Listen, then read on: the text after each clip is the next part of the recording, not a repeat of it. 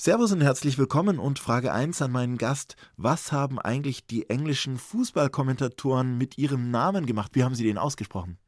Meistens haben sie gesagt Hitzelsberger. Am Ende kam noch der Zusatz with Cheese. Die Fans in Everton haben gesagt Hitzelsberger with Cheese. Fand ich ganz lustig und das passt ja auf die Engländer. Und wie spricht man ihren Namen von hinten aus? Also ich bin Micha Nadgob statt Achim Bogdan. Bei Ihnen? Also das ist jetzt aber ein bisschen fies. so ein langer Nachname. Ich würde es mit dem Vornamen, das reicht mir, Samot. Soweit habe ich es geschafft, aber den Nachnamen versuche ich jetzt nicht. Das wird peinlich. Keine Ahnung. Selbst vorwärts ist schon schwierig genug. Zu Gast bei Achim Bogdan. Thomas Hitzelsperger, Ex-Fußballer mit Haltung. Ja, hallo Thomas Hitzelsberger, freue mich sehr, dass Sie da sind. Wie sehr haben Sie denn eigentlich diese Saison mit Ihrem alten Verein, dem VfB Stuttgart, mitgelitten bis hierher im Abstiegskampf? Sie kennen das ja als passionierter Fußballfan. Man leidet immer mit. Mit Clubs, die gegen Abstieg spielen. Beim VfB hat sich da leider auch nicht so viel verändert. Aber man muss dem Verein zugutehalten, dieses Jahr könnte es ja was mit dem DFB-Pokal werden. Und daher gibt es ja auch noch Grund zur Freude. Also, aber das Leiden, gut, das kennt man auch als 60er. Mhm. Was für Emotionen bringt der Fußball in Ihnen hervor? Immer noch extrem viele. Ich bin total froh, weil ich dachte nach meiner aktiven Laufbahn, dass das weniger wird. Aber als ich dann wieder im Fußball gearbeitet habe für den VfB Stuttgart, war ich von mir oft selbst überrascht, wie ich auf der Tribüne mitgefiebert habe, wie ich ausgeflippt bin, im Positiven meistens, aber auch bei Negativerlebnissen, wie lange mir das nachhängt. Also es ist enorm, was der Fußball mit mir immer noch macht und ich bin aber auch froh drum. Und das ändert sich auch nicht über die Jahre. Nein, ich dachte eben, dieses Live-Erlebnis, wenn man im Stadion ist, selber spielt, dass es nicht zu toppen ist. Das ist zwar einerseits schon richtig, aber wenn man in einem Amt ist, wenn man Verantwortung trägt in einem Verein, hat man sofort die Fans im Kopf, die Mitglieder, die die Erwartung in einen herantragen. Und wenn man die nicht erfüllen kann, dann tut es weh und das nimmt man halt mit nach Hause. Und da kann man nicht abschalten. Da ist Fußball halt in jeder Sekunde präsent. So was in Ihrer Zeit als Vorstand beim VfB Stuttgart, hat es denn ab und zu auch noch die Momente gegeben, wo Sie eigentlich das Gefühl hatten, ich würde gerne eigentlich selber nochmal Schuhe schnüren und nochmal raus? Ganz selten, erstaunlicherweise, weil ich da sehr rational bin. Ich merke, das bringt nichts mehr. Ich, ich muss mich vom Fußball lösen als Spieler. Ich spiele jetzt ab und zu noch in der Freizeit, das macht mir auch Spaß, aber wenn Leute glauben, ich hätte noch das Potenzial, damit zu spielen, dann muss ich sagen, nein, es reicht nicht mehr und ich kann das ganz gut trennen. Der frühere Präsident von 1860 München, der Wildmoser, hätte gesagt, der Typ hat ein Riesenpotenzial. ja, genau, das ist ja auch Teil des Fußballs. Die Sprüche, die da kommen, da kann man sich gut amüsieren, aber da versuche ich dann ernsthaft zu bleiben und sagen, Leute, dieses. Äh, das hat keinen Sinn mehr. Bringt nichts. Karrierehöhepunkt war wahrscheinlich einer der Karrierehöhepunkte. Deutscher Meister mit dem VfB Stuttgart im Jahr 2007, glaube ich, war es, oder? Ja, genau. ja. Mhm. Mit Armin Fee als Trainer. Erinnerungen an das Saisonfinale. Also war ja ungefähr eine ähnliche Jahreszeit wie jetzt. Die Nervosität, der Druck, das Gefühl. Ja, Nervosität war auf alle Fälle da. Wir haben am vorletzten Spieltag sind wir dann von Platz 2 auf Platz 1 geklettert und auf einmal hat man was zu verlieren und das hat man schon gemerkt. Diese Anspannung, die Bayern haben geschwächelt in der Saison und das mussten wir ja ausnutzen. Das haben wir geschafft und ich habe am letzten Spieltag im Heimspiel, da war es richtig heiß. In Stuttgart kann es im Kessel echt heiß sein und habe dann den Ausgleich gemacht gegen Cottbus, traumhaftes Tor und sowas bleibt halt und als Kind träumt man von sowas und wenn man das dann einmal durchleben darf, dann kann man für sich das verbuchen. Karriere ist gut gelaufen, Traumtor erzielt und das war der reine Genuss. Und wie oft sind Sie darauf noch angesprochen worden in Stuttgart? Das sind ja so Momente, so eine deutsche Meisterschaft ist für den FC Bayern jetzt Routine, für Stuttgart nicht. Das heißt, das sind ja sicher Dinge, die bleiben hängen. Definitiv und gerade auch beim VfB Stuttgart, das war die letzte Meisterschaft. Die Leute erwähnen das immer wieder, wenn ich wo eingeladen bin. Manchmal wird das nochmal abgespielt und es freut mich enorm. Nur ich habe dann auch gemerkt, wenn ich wieder ein Amt habe in einem Verein, in einer anderen Rolle, dann bringt mir das alles nichts mehr. Die Leute, ich will nicht sagen, vergessen es, aber man wird nach anderen Kriterien bewertet. Das ist ganz normal und da kann ich noch so viele Tore geschossen haben. Wenn wir dann als Verein nicht erfolgreich sind, dann kriegt man es aufs Brot geschmiert. Aber bis zum heutigen Tag werde ich damit verbunden mit dem Tor. Das wird gezeigt und freut mich. Und wie geht es Ihnen zum Beispiel, wenn Sie in England unterwegs sind? Vielleicht sogar nochmal nach Birmingham kommen, wo Sie tätig waren, bei Aston Villa lange Zeit gespielt haben. Gibt es da auch so Wiedererkennungsgeschichten? Die gibt es ab und zu, weil man ja schon spürt, äh, dass der Sportfußball so eine hohe Bedeutung hat in England, aber auch andere Sportarten wie Rugby, wie Cricket. Die Leute sind besessen von Sport und da sie auch das im Radio oft hören und wenn sie mich dann erkennen, dann kommen auch Erlebnisse hoch. Ich habe dort den Beinamen Hits the Hammer bekommen und es war für mich außergewöhnlich, nicht nur dort ein paar Spiele zu machen, sondern auch so eine Verbindung herzustellen als Deutscher, sich durchzusetzen in jungen Jahren und dann auch noch so einen Beinamen zu kriegen. Das war ganz speziell. Und Wegen des harten Schusses ist The genau, Hammer. So ist es. Ich habe ziemlich harten linken Schuss gehabt. Und die Leute, die sind ja sehr kreativ, haben Humor und irgendeiner kam mal mit dem Spitznamen Hitz der Hammer. Das hat sich dann so festgesetzt und ich wollte natürlich nichts dagegen unternehmen, weil ich finde es super. Sie waren nach Ihrer aktiven Laufbahn ja auch TV-Kommentator und haben unter anderem auch zur WM in Katar kommentiert. Wie ging es Ihnen denn überhaupt mit Katar? Mir war wichtig, als TV-Experte für die ARD im Vorfeld auch mal in Katar zu sein, um besser darüber urteilen zu können, was passiert denn im Land. Und viele wissen ja, dass es auch ein großes Thema war, die Menschenrechtssituation. Demzufolge bin ich auch nach Nepal gereist, um die Situation der Arbeitsmigranten kennenzulernen. Und das war für mich extrem wichtig als Erfahrung um dann auch glaubwürdiger hinterher zu sein, wenn ich über das Land und die Situation spreche. Es waren interessante Einblicke und so habe ich versucht, die Analyse im Fußball zu verbinden mit der Menschenrechtssituation, die einfach angesprochen werden musste. Und das waren intensive Wochen. Das heißt vermutlich auch Begegnungen mit Menschen in Nepal, die Angehörige verloren hatten auf den Baustellen in Katar? Genau, das war ja im Vorfeld oft das Thema, dass viele Menschen beim Bau der Stadien oder auch der Hotels ums Leben gekommen sind. Da gab es nie konkrete Zahlen, aber wir sind zusammen mit dem Produktionsteam in Nepal, haben wir eine Witwe interviewt. Ihr Mann ist beim Bau von einem Stadion ums Leben gekommen und ich habe die Witwe dann besucht mit den Kindern. Und dieses Schicksal zu hören, gibt einem natürlich zu denken und es war wichtig, auch in der deutschen Öffentlichkeit das mal zu zeigen. Und somit hat mich das sehr beschäftigt. Aber das heißt, Sie waren tatsächlich sogar in Katar. Gab es denn da Schwierigkeiten? Man hat ja im Vorfeld gehört, dass es sehr schwierig ist für Menschen mit homosexueller Neigung, dass man hm. in Katar überhaupt sein darf, weil es angeblich sogar strafbar ist. Nein, das habe ich nicht gespürt, aber ich habe nur gesagt, wenn ich während der WM als Experte arbeite, dann möchte ich zumindest mal einmal in dem Land gewesen sein, um besseres Urteil fällen zu können. Ich hatte zu keiner Sekunde Sorge, dass mir was passiert. Ich war auch mit dem Kamerateam dabei, das Produktionsteam, sodass da, glaube ich, keine Gefahr bestand und ich kann da auch nichts Schlechtes sagen. Ich habe nur viel besser verstanden, wie das ganze System mit Arbeitsmigranten funktioniert und wie man in Katar auch mit den Menschen dort umgeht. Und es ist schon bedenklich und da war es mir wichtig, das auch öffentlich zu sagen. Und während der WM dann natürlich viel auch über die WM zu sprechen und da waren auch tolle Spiele dabei. Tolle Spiele dabei und natürlich auch die große Kontroverse, über die im Vorfeld in Deutschland, glaube ich, mehr geredet wurde als in anderen Ländern. Und dann war der Kater groß, als es dann nicht geklappt hat. Also vielleicht auch so ein bisschen, ja, ja, das würde ich so nicht bestätigen. Wenn wir so tun, als hätten wir nur in Deutschland, wären die einzigen, die die WM kritisiert hätten, dann möchte ich mal fragen, wer liest denn die belgische Tageszeitung oder die spanische oder die italienische? Gut, die war nicht dabei, aber auch andere. Wir tun so, als wären wir die einzigen, die Kritik geübt hätten. Dem muss ich widersprechen. Nur das ist unsere subjektive Wahrnehmung. Aber ja, die Kritik war heftig, hat dazu geführt, dass viele Leute nicht zugeschaut haben. So, und die Mannschaft, die dann an der Vorrunde rausgeflogen ist, da wird diese enge Verbindung hergestellt zwischen der kritischen Haltung Haltung der Binde und dem Ausscheiden. Und das ist oft fatal, aber so ist halt der Fußball. Damit muss man dann klarkommen, die Mannschaft, aber auch die Kritik geübt haben und hoffentlich haben wir alle wieder ein bisschen was draus gelernt. Thomas Hitzelsberger, geboren am 5. April 1982. Ebenfalls an einem 5. April hatten Geburtstag der Schriftsteller Erich Kästner, die Sängerin Agneta von ABBA der Bundespräsident Roman Herzog und der Torwart Timo Hildebrand, mit dem Sie bei VfB Stuttgart gespielt haben. Wer von diesen Menschen ist Ihnen denn nahe? Mit wem hätten Sie eine Verbindung? Natürlich die nächste mit Timo, weil wir zusammen gespielt haben. Alle anderen würde ich mich jetzt zurückhalten, aber bin ich einer der wenigen, der sagt, nein, höre ich nicht so gern.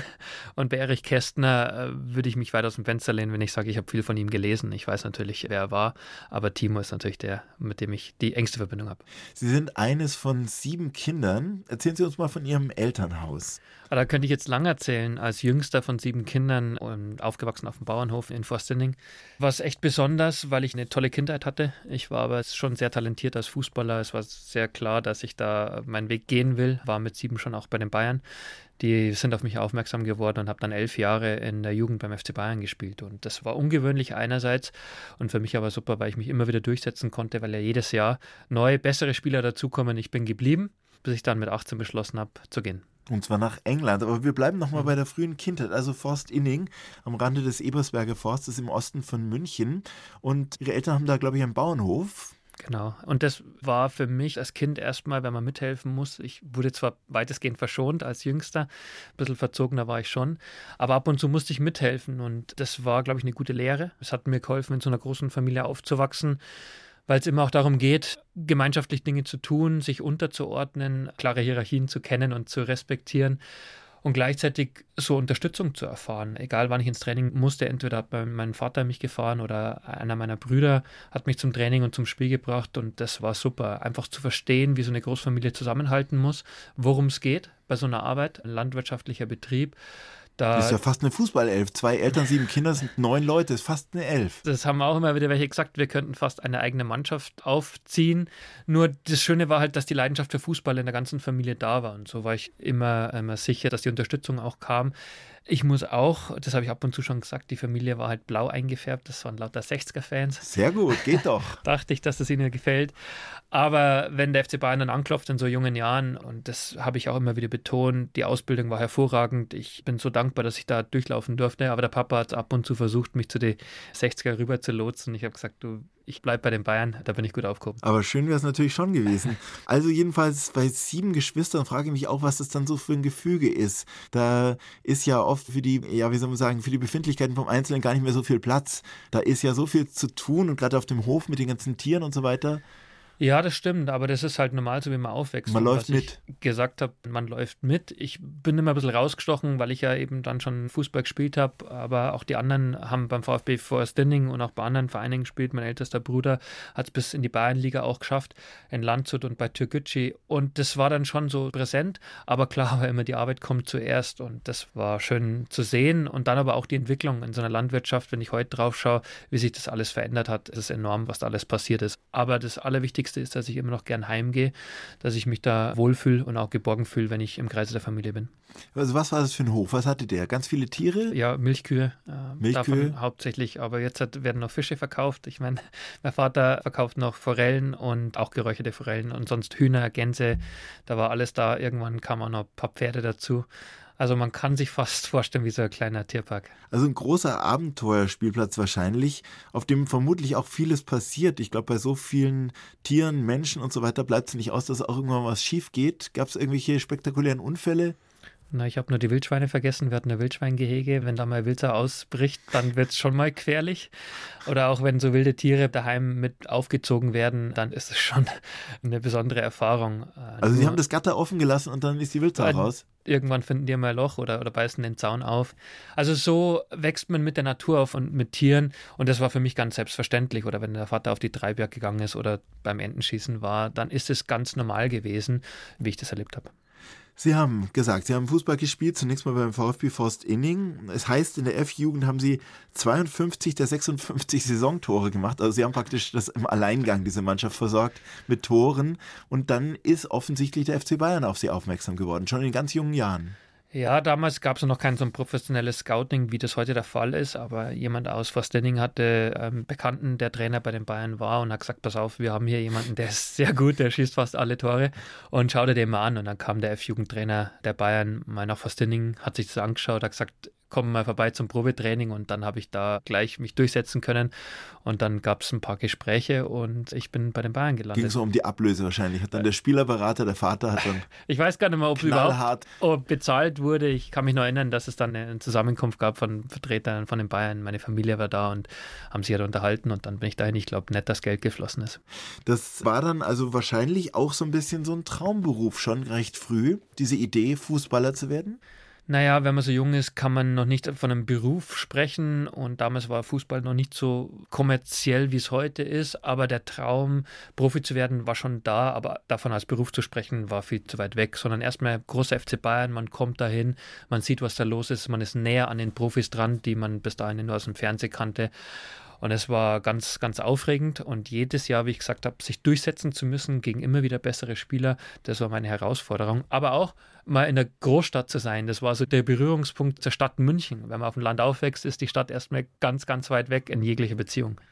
Ja, also die anderen haben es ja dann offensichtlich nicht geschafft, die meisten jedenfalls von denen. Was war es dann im Kern, was das so, ja, was sie so stark gemacht hat, dass sie sich durchsetzen konnten? Andere haben dann irgendwann aufgegeben, aufgehört, waren andere Hobbys wichtiger, sie sind ja dran geblieben. Ja, da hat sich schon mein Ehrgeiz durchgesetzt und der klare Fokus, ich habe ein Ziel, ich möchte so weit wie möglich kommen und natürlich Profi werden und habe mich von nichts abbringen lassen. Ich hatte auch meine Phasen, wo ich mal weniger gern zum Training gegangen bin, aber natürlich haben meine Eltern auch klar gesagt, wir unterstützen dich hier, du musst dich jetzt mal durchbeißen ich war beseelt von dem Traum, oben anzukommen.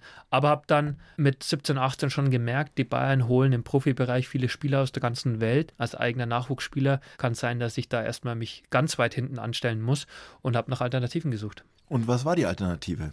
Naja, ich war dann bei der U17-Weltmeisterschaft in Neuseeland und da als ich, Nationalspieler als für die deutsche Jugendnationalmannschaft. Hm. Genau, und da hat mich ein Berater angesprochen oder viele von uns, hat gesagt, er kann ein Probetraining in England organisieren, bei einem Premier League Club. Und da dachte ich mir, da habe ich ja nichts zu verlieren und das soll er mal beweisen. Und dann hat er in der Tat ein Probetraining für mich organisiert bei Aston Villa und ich war dann eine Woche in Birmingham, habe mittrainiert und die wollten mich dann sofort behalten und dann ging es los. Und dann ging es los. Was hatten Sie vorher für Vorstellungen? Was wussten Sie von England? Was Sie für Popmusik Sie interessiert, Bands geliebt oder gar nichts? Filme nur, geschaut? Nur englischen Fußball, aber es gab noch nicht so viel zu sehen im deutschen Fernsehen über die Premier League.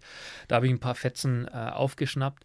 Und Edgar Wallace-Filme und Sie dachten, alles wäre in Schwarz-Weiß? oder? Nein, weder Film noch Musik. Das hat mich nicht interessiert. Die einzige Musik, die mich interessiert hat, war damals halt Hip-Hop, Rap-Musik, die auch die Mannschaftskollegen bei den Bayern damals gehört haben. Und ich wollte aber nicht nach England ursprünglich gehen, aber auf einmal eröffnet sich eine Möglichkeit aus dem Nichts. Mein Papa war nicht ganz begeistert, dass ich da hingehen würde. Weil er so weit weg geht, der Sohn. Ja, und auch die Mama hatte natürlich die Sorge, und das ist ja nachvollziehbar, dass es mir dort vielleicht nicht so gut geht. Und warum muss ich jetzt nach England? Ich kann doch in Deutschland auch meinen Weg gehen, um Profi zu werden.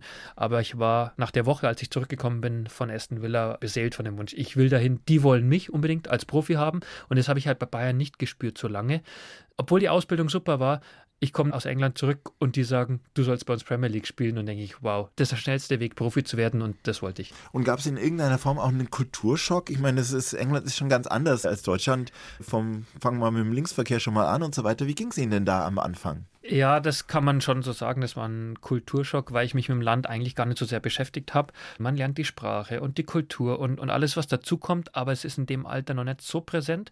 Und auf einmal ist man in dem Land und merkt, oh, das ist gar nicht so einfach. A, die Kollegen haben nicht auf mich gewartet. Ich bin ein großer Konkurrent für sie um einen Platz bei den Profis. Aber auch genau dann das Thema Essen. Es ist wirklich nicht gut gewesen in den ersten Jahren. Ich hatte Heimweh, weil meine Geschwister, meine Eltern waren nimmer bei mir und das war zäh und da habe ich das erste Mal gemerkt, a, wie es ist, selber Ausländer zu sein und b, mit den ganzen Vorurteilen klarkommen zu müssen, die es zweifelsohne auch damals noch gab. Don't Aber, mention the war. Genau, diese ganze Kriegsrhetorik gab es teilweise noch und das Wetter, die ganzen Klischees, die meisten davon waren zutreffend. Und dennoch habe ich gespürt, ich lebe mich hier ein, ich lerne die Sprache noch besser, ich schließe Freundschaften und nach anderthalb, zwei Jahren war es für mich wunderbar. Ich habe mich wohl gefühlt, habe eine tolle Zeit verbracht. Am Ende waren es fünf Jahre. 1 zu 1, der Talk auf Bayern 2. Achim Bogdan im Gespräch mit Thomas Hitzelsperger, auch bekannt als Hitz the Hammer. Und zwar in England, wo er hingegangen ist als 18-Jähriger, um dort in der Premier League zu spielen, in Birmingham als Jugendprofi für Aston Villa. Ja, wir haben gerade schon mal darüber geredet. Der Anfang war euphorisch, aber auch sicher schwierig, anspruchsvoll. Ich stelle mir vor, jemand, der da als behütetes siebtes Kind auf dem Bauernhof wohnt und auf einmal ja auch Verantwortung übernehmen muss, eigene Wohnung, eigenes Auto mit Steuer auf der rechten Seite und so weiter. Erzählen Sie mal von diesen Anfängen. Ich hatte immer die Sicherheit und es hat mir auch das Vertrauen gegeben, dann doch zu gehen. Die Familie daheim, die unterstützt mich immer, wenn sie kann. Die haben dann auch jedes Jahr zu Weihnachten waren sie Besuch. Die haben dann irgendwie Weißwurst mitgebracht und Brezen und Bier und, und, und all das und hatten einfach gute Zeit, weil natürlich um die Weihnachtszeit wird er durchgespielt in England, in der Premier League. Und so hat man da viele Jahre auch immer wieder gute Zeit und es hat mir geholfen. Und ja, darüber hinaus hatte ich auch sportlich erstmal Schwierigkeiten, mich einzufinden. Und es gehört halt dazu. Wenn man Profi werden will, dann wird einem nicht nur immer der Teppich ausgerollt, sondern muss sich durchbeißen. Und das war für mich eine harte Schule, aber eine, die ich nie missen möchte. Da wird man auch mal dann umgegrätscht und dann heißt es ja, Come on, you crowd here. Ja, das geht da schon auch hart zur Sache. Das Training hat meistens Spaß gemacht, aber diese Härte, die hat man da gespürt. Und man merkt auch, und gerade bei Ausländern, die werden da häufiger mal getestet, ob sie auch hart genug sind für die englische Liga, braucht man nicht lamentieren, aufstehen, weiter. Und man kann aber auch genauso zurückgrätschen und sich wehren. Und das muss man auch, weil ich glaube, nur so kriegt man den Respekt der Spieler, wenn man mit den gleichen Mitteln ankämpft. Aber es gab sicher auch Heimweh. Ja, klar gab es Heimweh. Und die technischen Möglichkeiten damals waren andere als heute. Das weiß jeder.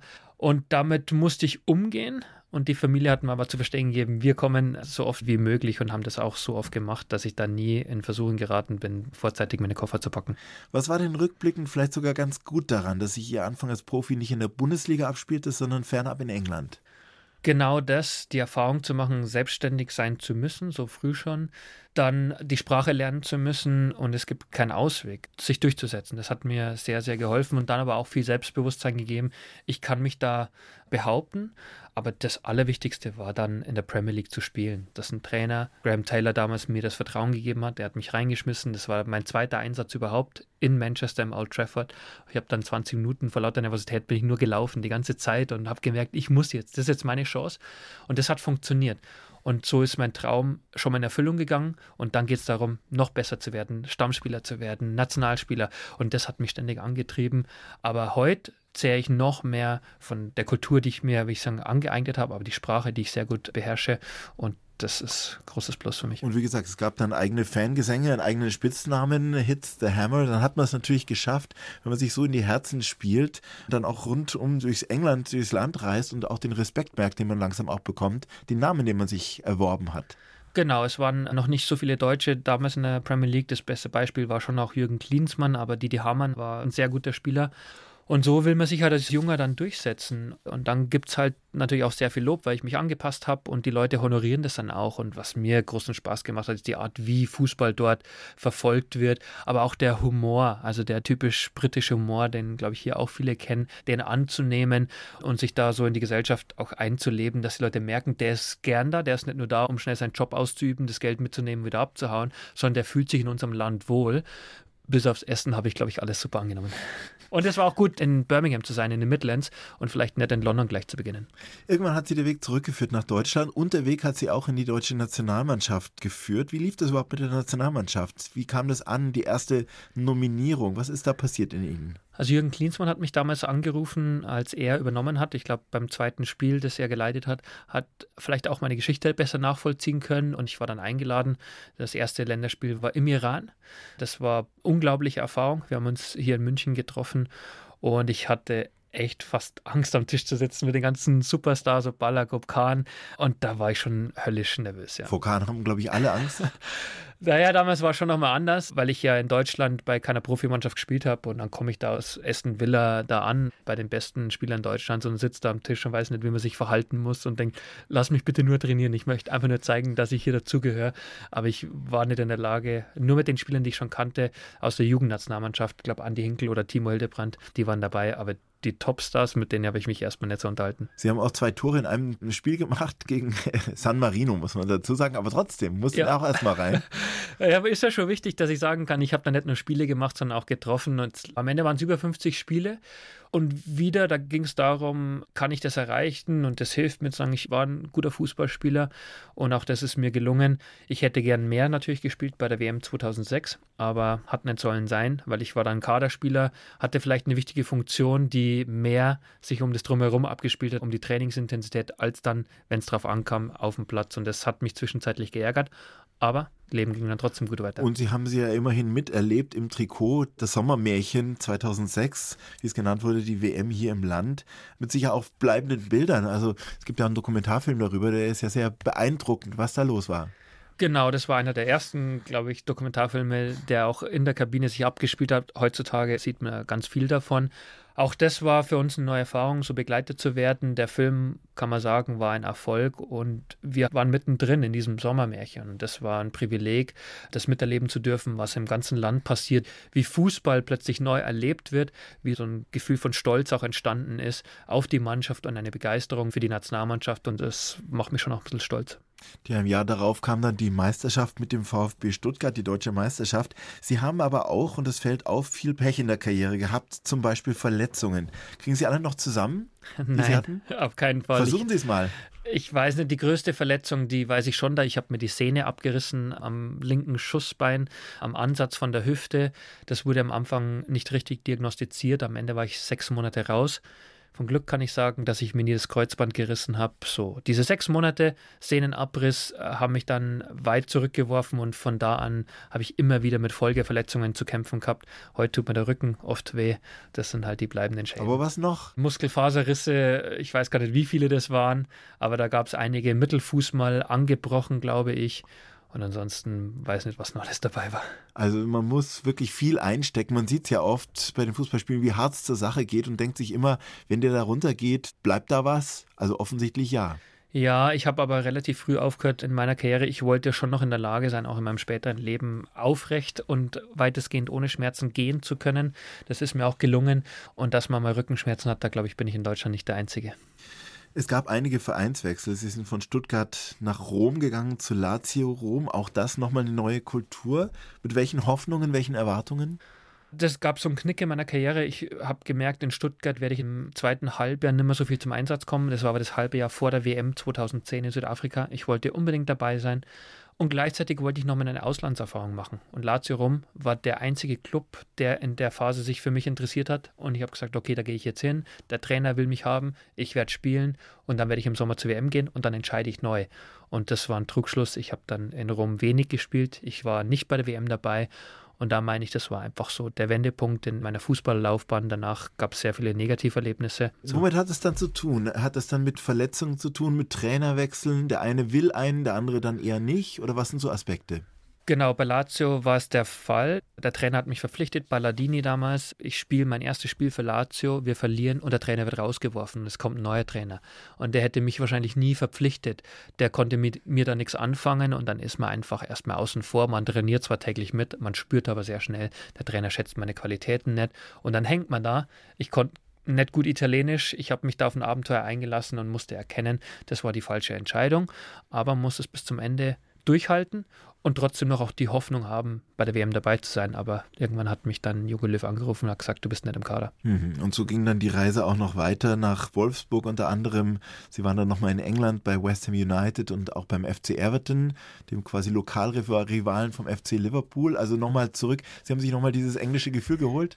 Genau, ganz am Ende habe ich meinem Berater gesagt, also wenn ich nochmal spiele, dann in England, da möchte ich nochmal hin und dann, welcher Verein kommt in Frage? Everton war einer davon. Das hat auch geklappt. Erstmal nochmal Probetraining musste ich machen und dann habe ich einen Vertrag bekommen. Aber da war klar für mich, die letzte Leidenschaft fehlt. Ich merke, ich habe keinen Erfolg mehr.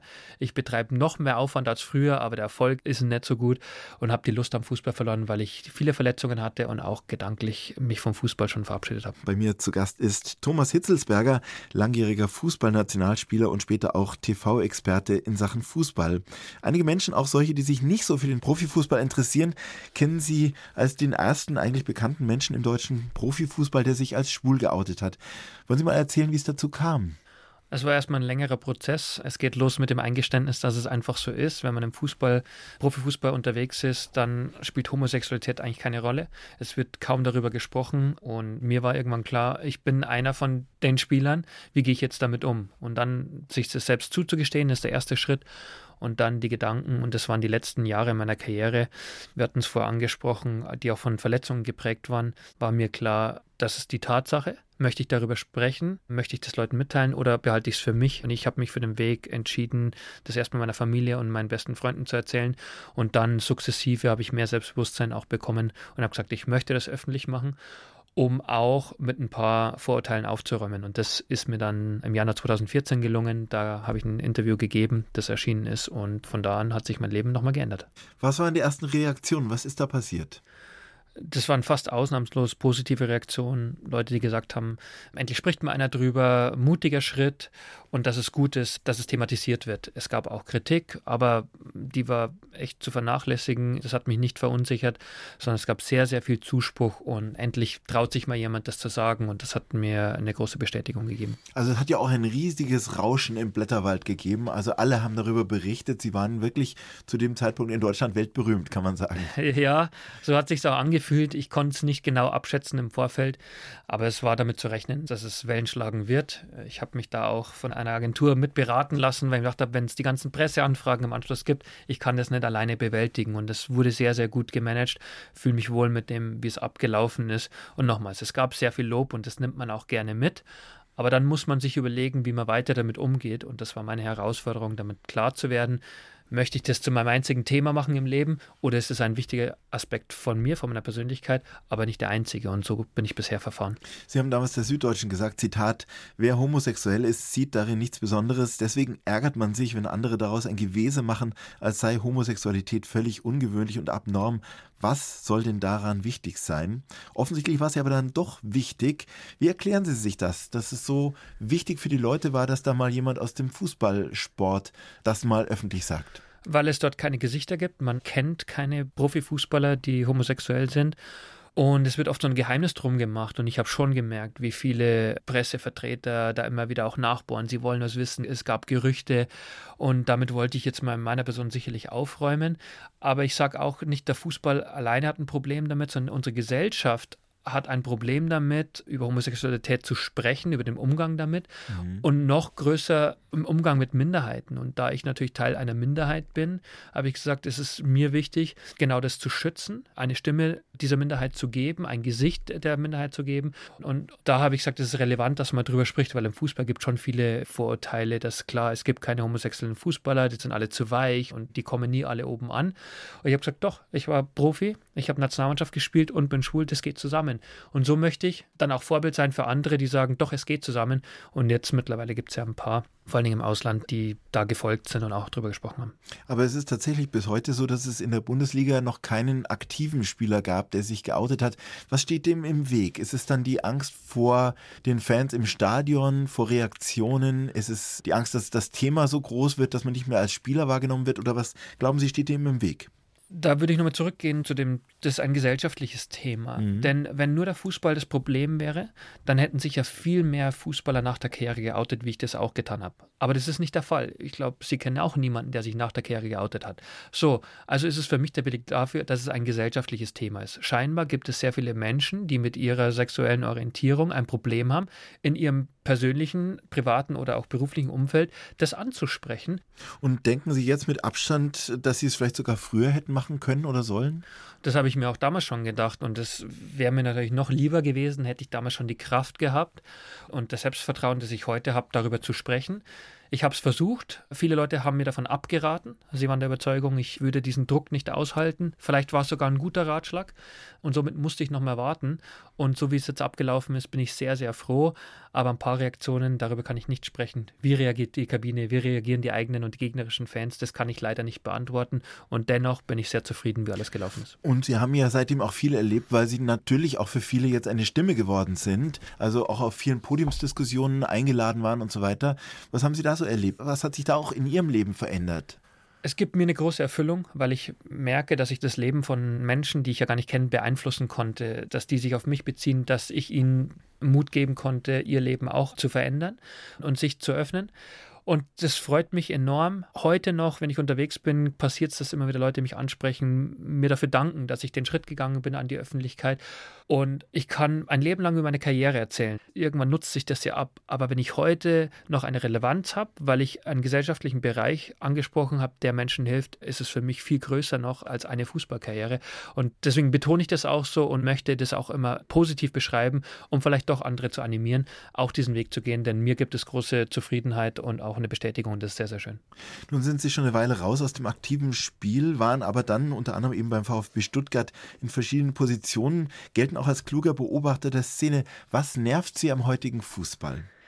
Ich habe ja fast nur Positives jetzt gesagt und will auch dabei bleiben, weil ich ja Profiteur bin des Fußballgeschäfts. Was ich versuche, ist, den sozialen Aspekt, dieses Miteinander nochmal mehr in den Vordergrund zu bringen. Es ist so viel Geld im Fußballgeschäft. Ich glaube, Vereine können es sich leisten, auch die wichtigen sozialen und gesellschaftspolitischen Themen mehr in den Vordergrund zu rücken. Das tun viele auch schon und dafür setze ich mich ein, weil das Geld oft so dominant ist, dass es eine brutale Ellenbogengesellschaft im Fußball ist. Es geht um Macht, um Einfluss und um Profit und da versuche ich dieses Miteinander, wie gehen wir miteinander um und welche Vorbildfunktion haben Vereine in der Gesellschaft, in der sie sich befinden, das bringe ich ab und zu mit rein. Also nennen wir mal ein Beispiel. Der FC Chelsea aus England hat im Winter für 600 Millionen Euro neue Spieler eingekauft. Ein Spieler hat sich jetzt schon beklagt, gesagt, es ist in der Kabine gar kein Platz mehr, weil so viele Leute dazugekommen sind. Ich meine, dieses viele Geld hätte man ja wunderbar einsetzen können. Ich sage nur mal, gutes Beispiel von Bayern 2. Wenn man da auch nur ein Bruchteil in Kampagnen stecken würde, man würde ganz viele Menschen sehr glücklich machen.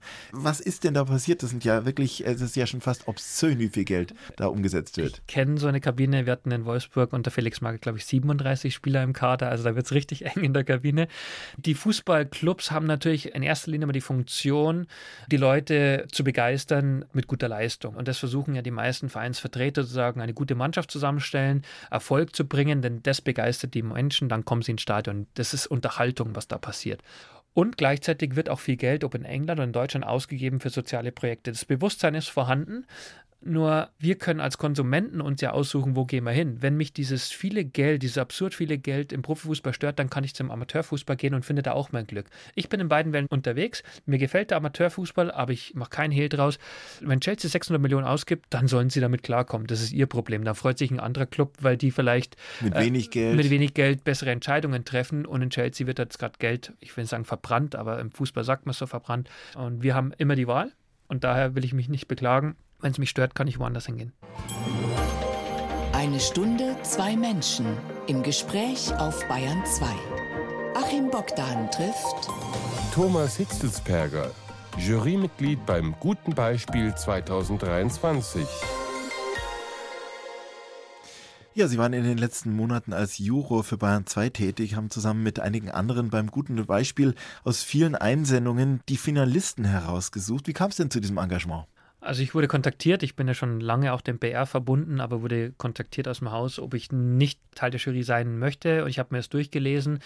Und es hat ganz gut gepasst, weil ich oft über soziales Engagement spreche, aber auch gern mal viel unterwegs bin aber ich habe einen klaren Bezug zur Heimat und das hat gut gepasst. Wir reden hier über soziales Engagement, über die Gesellschaft und das auch noch bei mir vor der Haustür macht, das passt ganz gut, das mache ich jetzt gern. Also ich sage auch mal vielen Dank im Namen des BR.